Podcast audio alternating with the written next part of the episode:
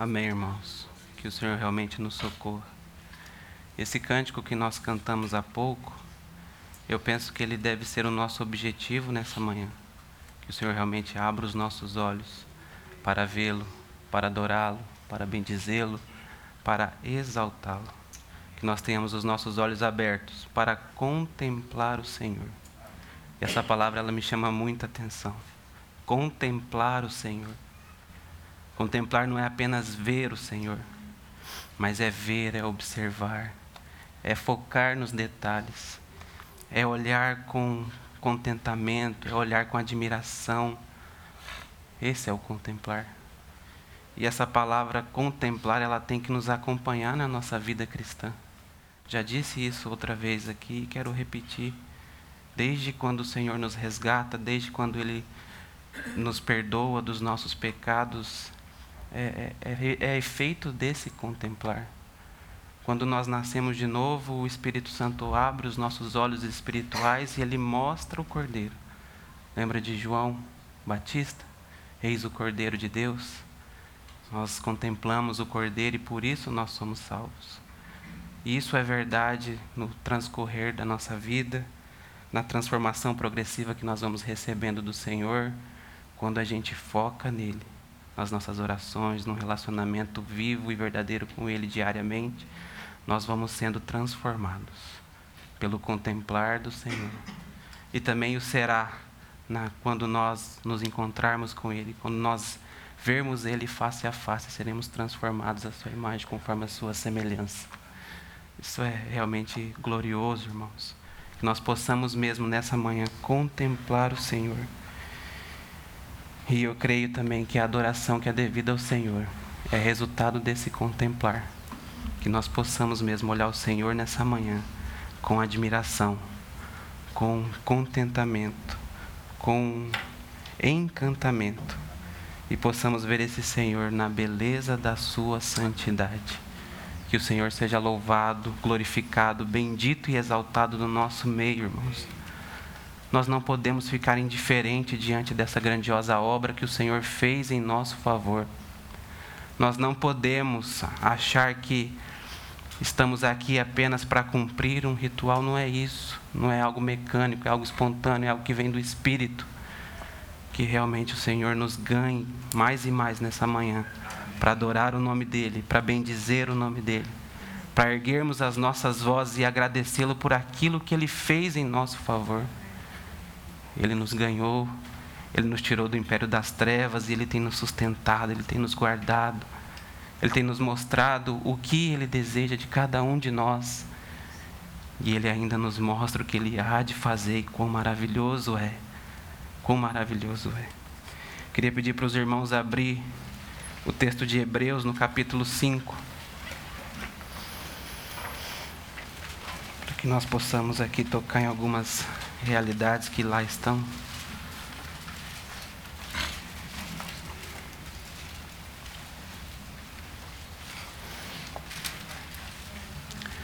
Hebreus capítulo 5, a partir do verso 1, a palavra do Senhor diz assim para nós: Porque todo sumo sacerdote, tomado dentre os homens, é constituído a favor dos homens nas coisas concernentes a Deus para que ofereça dons e sacrifícios pelos pecados, e possa compadecer-se eternamente dos ignorantes e errados, pois também ele mesmo está rodeado de fraqueza.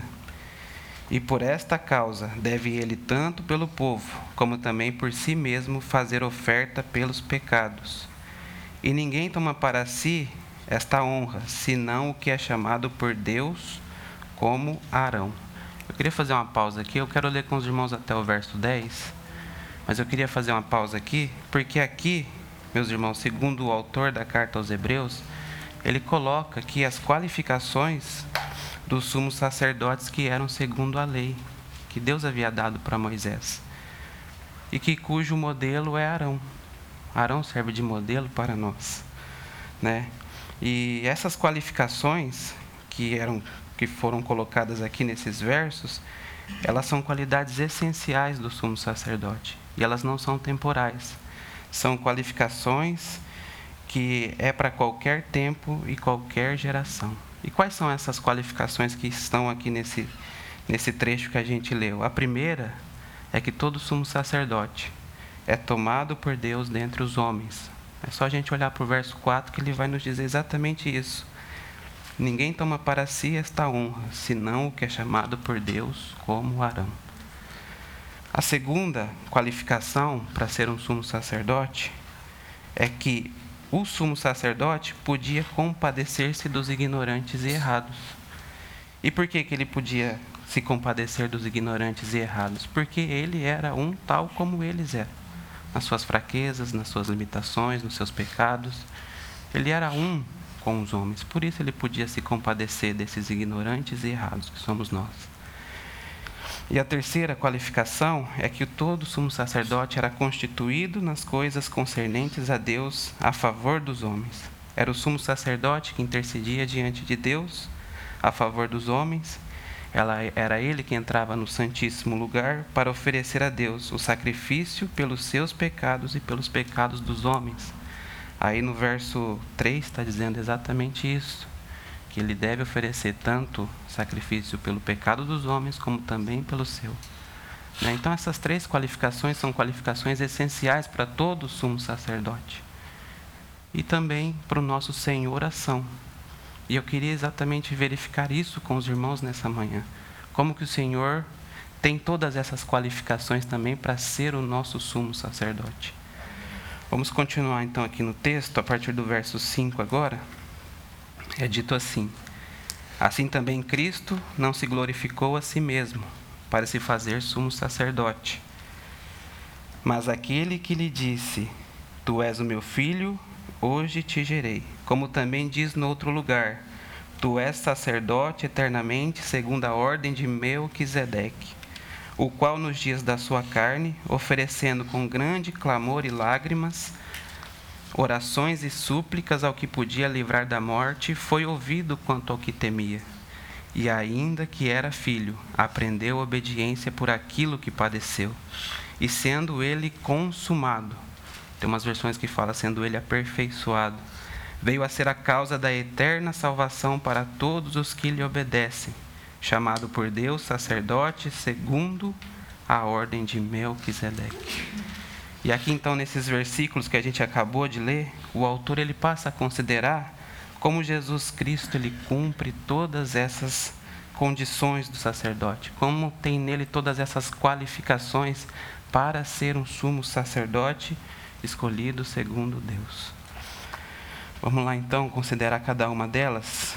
A primeira que eu tinha dito, que todo sumo sacerdote é tomado por Deus dentre os homens.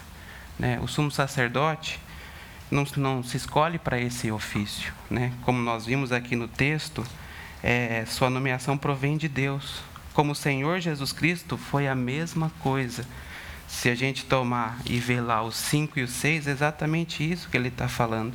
Assim também, Cristo não se glorificou a si mesmo para se fazer sumo sacerdote, mas aquele que lhe disse: Tu és o meu filho, eu hoje te gerei. Então, Cristo foi tomado por Deus Cristo ele não se fez sumo sacerdote, Deus o fez sumo sacerdote. Né? Então, essa é a primeira qualificação que foi cumprida também no nosso Senhor Jesus. E a segunda qualificação, e eu creio que talvez essa foi a mais difícil, eu disse que todo sumo sacerdote podia compadecer-se dos ignorantes e errados. E quando a gente pega o modelo então de Arão, nós falamos aqui é, ele pode compadecer-se porque ele era um como eles. Né? Ele era um pecador, ele estava sujeito às mesmas fraquezas, ele era errante. Mas nós sabemos que o nosso Senhor Jesus não tinha pecado, ele nunca pecou. Então, qual que foi o plano do Pai para que ele pudesse se identificar conosco? Para que ele pudesse se identificar com as nossas fraquezas, se identificar com as nossas lutas,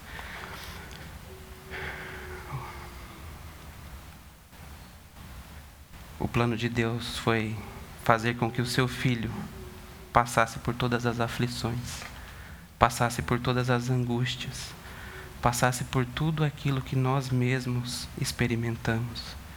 Inclusive no texto tem um trocadilho que define exatamente isso. Ele diz assim, verso 8: Ainda que era filho, aprendeu obediência por aquilo que padeceu. Amados irmãos, para se identificar plenamente conosco, ele passou por muitos sofrimentos. E eu queria, nesse momento, tocar em algum deles. Né? E o primeiro que eu queria tocar é esse que o texto faz referência. No versículo 7, o texto ele faz referência a um sofrimento do Senhor Jesus, que foi o sofrimento que ele padeceu ali no Getsemane. Nosso irmão Luiz Fontes, há poucos domingos atrás, trouxe uma meditação muito preciosa acerca dessa passagem. Quando ele compartilhou sobre os ingredientes do cálice de Cristo no Getsemane. Mas toda vez que eu leio essa passagem, algo me chama muita atenção. Quando a gente lê Lucas, Lucas era um médico, e Lucas relata que o nosso Senhor estava sofrendo uma grande angústia naquele momento que ele chegou a suar sangue. Chegou a suar como grandes gotas de sangue. Irmãos, os irmãos aqui todos sabem que essa condição ela é chamada de hematidrose. E ela é uma condição raríssima. De tão rara que ela é, inclusive há algum tempo atrás, os médicos achavam que ela nem existia. De tão rara que ela é. E essa condição, ela é ela se projeta, ela, ela aparece quando a pessoa está sofrendo muito, está com suas emoções severamente abaladas, quando ela está realmente aflita. E o Senhor ali ele estava, totalmente aflito. E por quê? Porque ele tinha medo da morte? De maneira nenhuma. De maneira nenhuma. Porque ele tinha medo do que havia de acontecer, que era a separação do Pai.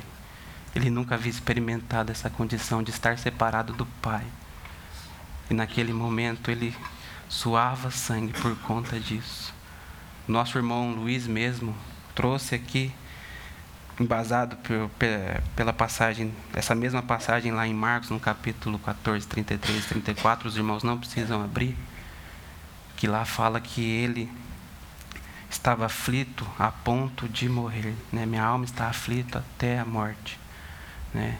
Então o irmão trouxe que é, essa aflição também era porque o Senhor tinha medo de não ir para a cruz e de morrer ali mesmo no Getsemane. Né? O alvo dele era a cruz. O alvo dele era se oferecer ao Pai por cada um de nós, para que os nossos pecados pudessem ser perdoados, para que nós pudéssemos ser achados dignos de estar aqui nesse momento, de podermos adorá-lo, bendizê-lo, por conta da obra, de quão maravilhoso Ele é. Amados, realmente é algo que precisa falar aos nossos corações. Esse sofrimento do nosso Senhor não foi um sofrimento qualquer. Né? O texto que a gente leu diz que, verso 7 diz assim: O qual nos dias da sua carne, oferecendo com grande clamor e lágrimas, eu estava lendo algo e, e na leitura que eu fiz, diz que os rabinos tinham dito que há três tipos de súplica, uma mais elevada do que a precedente: a oração, o clamor e lágrimas. A oração se faz em silêncio, o clamor em alta voz, mas as lágrimas superam tudo. E o nosso Senhor Jesus conheceu até a oração desesperada das lágrimas. Esse é o meu Senhor, esse é o seu Senhor. E ele foi a essas consequências para se identificar com cada um de nós, para saber das nossas fraquezas, das nossas aflições, do quão pequeno nós somos. Um outra, uma outra passagem que eu queria considerar com os irmãos, os irmãos não vai precisar abrir, mas é a tentação que o Senhor sofreu no deserto ali também, para se identificar conosco, ele foi tentado de três formas. A Bíblia nos diz que ele jejuou por 40 dias e 40 noites e teve fome. E, prim e o primeiro ataque do tentador é oferecer pão ao nosso Senhor. Dizer para ele, melhor dizendo, que ele precisava transformar aquelas pedras em pães. E a resposta do Senhor é maravilhosa. Nem só de pão viverá o homem, mas de toda palavra que sai da boca de Deus. A segunda tentação que ele sofre ali no relato bíblico é que o tentador o leva no alto do pináculo do templo e usa da palavra de Deus. Olha, se joga daqui para baixo porque está escrito que os seus anjos te segurarão. Mas o Senhor responde mais uma vez com a palavra do Senhor: Não tentarás o Senhor teu Deus. Ele não estava preocupado com a sua necessidade básica de se alimentar com os pães. Ele não estava preocupado em dar show, em dar espetáculo, em ser reconhecido por ninguém. Ele estava preocupado é, ser, em ser obediente ao Pai, em realmente não pecar contra o Pai de maneira nenhuma. E a terceira tentação que ele sofre ali é que o diabo leva sobre um alto monte e mostra todos os reinos da terra e diz assim: Olha, se você prostrado me adorar, eu vou te dar tudo isso aqui. O qual ele recusa drasticamente, diz: Vai-te daqui. Né? O Senhor não estava também preocupado com poder, ele estava preocupado em fazer a vontade do Pai, em ser cada vez mais aperfeiçoado nessa condição humana dele aqui na face da terra. Esse é o meu Senhor, esse é o teu Senhor. É Ele que nós viemos aqui nessa manhã adorar, que nós viemos aqui nessa manhã bendizer. Ele sofreu muitas coisas para poder se identificar com cada um de nós. E por isso nós podemos ler em Hebreus 4 que nós não temos um sumo sacerdote que não possa se compadecer de nós, mas um que, como nós, foi tentado em todas as coisas. E a sequência é linda porém sem pecado. Esse é o meu Senhor, esse é o seu Senhor. E um terceiro momento que eu queria considerar com os irmãos é quando o Senhor Jesus fala assim: que as raposas têm povis e as aves do céu ninhos, mas o filho do homem não tem onde reclinar a cabeça. Amados, o Criador de todas as coisas não tinha onde reclinar a sua cabeça eu li algo que realmente mexeu com o meu coração. Diz que a vida de Jesus começou em um estábulo emprestado. E a vida de Jesus, como homem, terminou em uma tumba emprestada. Ele não tinha aonde reclinar a sua cabeça. Ele padeceu, ele sofreu para se identificar comigo e com você, para saber quais são as suas aflições, quais são as suas necessidades para que Ele pudesse se compadecer de cada um de nós. Se isso não toca o teu coração, eu sinceramente não sei o que pode tocar. Não sei, o Criador de todas as coisas, aquele que fez todas as coisas, aquele que sustenta o universo, o mais poderoso, o mais grandioso, o mais maravilhoso, descer até essa terra, se fazer homem semelhante a cada um de nós e ir para uma cruz para que o meu e o seu pecado pudesse ser perdoado. Esse é o nosso Senhor. Eu queria ler para os irmãos, eu não queria nem que os irmãos abrissem, porque é um texto muito conhecido que vai fechar essa situação para nós.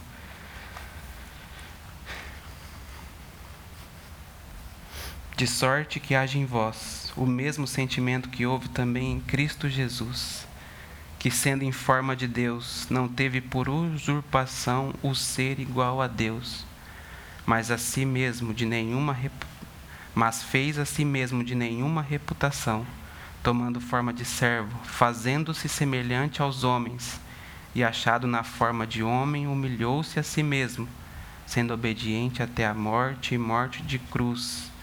Por isso também Deus o exaltou soberanamente e lhe deu o um nome que é sobre todo nome, para que ao nome de Jesus se dobre todo o joelho dos que estão nos céus, na terra e debaixo da terra, e toda a língua confesse que Jesus Cristo é o Senhor, para a glória de Deus Pai. Amém, irmãos. É realmente maravilhoso o nosso Senhor. E é impressionante nós vermos o tamanho da obediência de Cristo. Ele enfrentou todas as aflições, sendo perfeitamente obediente ao Pai, com reverência e com temor, com respeito.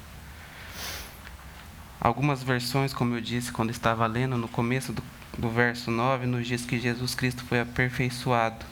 E aqui claramente ela se refere à natureza humana do Senhor. E sendo aperfeiçoado, eu queria que os irmãos olhassem para o verso 9. E, é, alguém aqui está com essa versão de sendo aperfeiçoado? Sido aperfeiçoado. Isso. E tendo sido aperfeiçoado, veio a ser a causa da eterna salvação para todos os que lhe obedecem. O Senhor, em uma versão, diz também que Ele é o autor da salvação eterna. Aquela salvação que eu e você ganhamos do próprio Senhor. Ela não é temporal, ela não é passageira, ela é eterna. Ela é eterna. E Ele, o nosso Senhor, é o autor dessa salvação.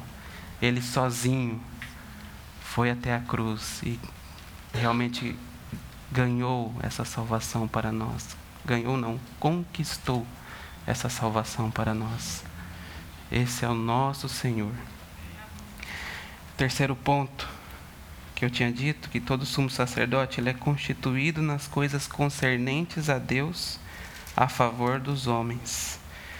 Amados, por conta de que Cristo que foi obediente até a morte, por conta dele ter obedecido mesmo o Pai diante de todas as dificuldades, por se identificar conosco, por conta dele não oferecer sacrifício pelo seu próprio pecado, porque ele não tinha.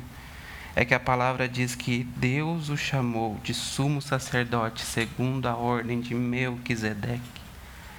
E muito nós já ouvimos falar de ser um sacerdote segundo a ordem de Melquisedeque, que fala de um sumo sacerdócio eterno, sem começo de dia, sem final, um sumo sacerdócio perfeito, um sumo sacerdócio muito além do sacerdócio que Arão desenvolvia. E esse sumo sacerdote que vive a interceder por nós é o Senhor Jesus, que está lá à direita do Pai. Então veja, irmãos, que ele cumpriu todas as qualificações para se tornar um sumo sacerdote. Ele foi tomado por Deus, ele pode se identificar conosco por tudo aquilo que ele sofreu. Ele sabe das nossas aflições, das nossas necessidades. E ele agora então é constituído por Deus, por Deus mesmo, nas coisas concernentes a Deus a favor do homem. O sumo sacerdócio dele é eterno é um sumo sacerdócio que não será abalado, que não terá fim. Ele vai sempre estar intercedendo por nós, junto a Deus, o Pai. E eu queria que os irmãos agora virassem uma página, capítulo 7. Versos 24, a partir do verso 24 diz assim: Mas este, porque permanece eternamente falando do Senhor Jesus, tem um, tem um sacerdócio perpétuo. Portanto, pode também salvar perfeitamente os que por ele se chegam a Deus, vivendo sempre para interceder por eles. Porque nos convinha tal sumo sacerdote, santo, inocente, imaculado, separado dos pecadores e feito mais sublimes do que os céus que não necessitasse como sumo sacerdote de oferecer cada dia sacrifícios, primeiramente por seus próprios pecados e depois pelos do povo, porque isto fez ele uma vez, oferecendo-se a si mesmo, porque a lei constituiu sumos sacerdotes a homens fracos, mas a palavra do juramento que veio depois da lei constituiu ao filho perfeito para sempre. Esse é o nosso Senhor, o sacerdote, o sumo sacerdote perfeito para sempre. Ele é a oferta e ofertante, ele que entrou diante de Deus o Pai, não carregando sangue de animais, mas carregando o seu próprio sangue para oferecer em favor de todos nós. Oh, irmãos, que nessa manhã realmente os nossos olhos possam ser abertos para que possamos contemplar esse sumo sacerdote que se importa tanto com cada um de nós. Não há como nós ficarmos quietos diante de tamanha revelação, diante de tamanha de, de tamanho amor. Esse é o nosso Senhor, ele sofreu sozinho. Foi até as últimas consequências. Como nosso irmão Thomas disse na semana passada, ele nos amou até o fim. E ele não vai deixar de amar, ele vai amar até o fim. E o amor dele é aquele amor que excede todo entendimento. É aquele amor que nós não conseguimos compreender. Que muitas vezes a nossa cabeça pergunta: como é que pode? Como é que pode ter um amor tão grande assim? Como é que pode? Acho que eu já disse isso para os irmãos e eu quero repetir. Se eu sou Deus, eu não tinha criado a humanidade, não. Só para dar trabalho. Mas Ele é tão diferente. Ele nos amou antes mesmo da fundação do mundo. E o Pai já havia separado o Cordeiro Santo antes da fundação do mundo, para que nós pudéssemos então retornar aos propósitos que o Pai havia estabelecido, do qual nós decaímos com a queda. Oh, irmãos, que possamos levantar as nossas vozes, que possamos adorar esse Senhor bendito nessa manhã, porque Ele é digno. Ele é digno de todo louvor. Vamos, vamos orar e depois louvar o Senhor. Senhor, nós te bendizemos tanto, Senhor. Obrigado porque tu és o nosso sumo sacerdote perfeito para sempre. Obrigado porque o Senhor não poupou a si próprio veio até essa terra, se ofereceu naquela cruz, se identificou conosco e hoje vive a interceder por nós junto ao Pai. Nós louvamos e bendizemos o teu nome, Senhor. Que o Senhor seja realmente louvado, bendito e exaltado nesta manhã. Oh, Senhor, glórias e honras pertencem ao teu santo nome. Amém.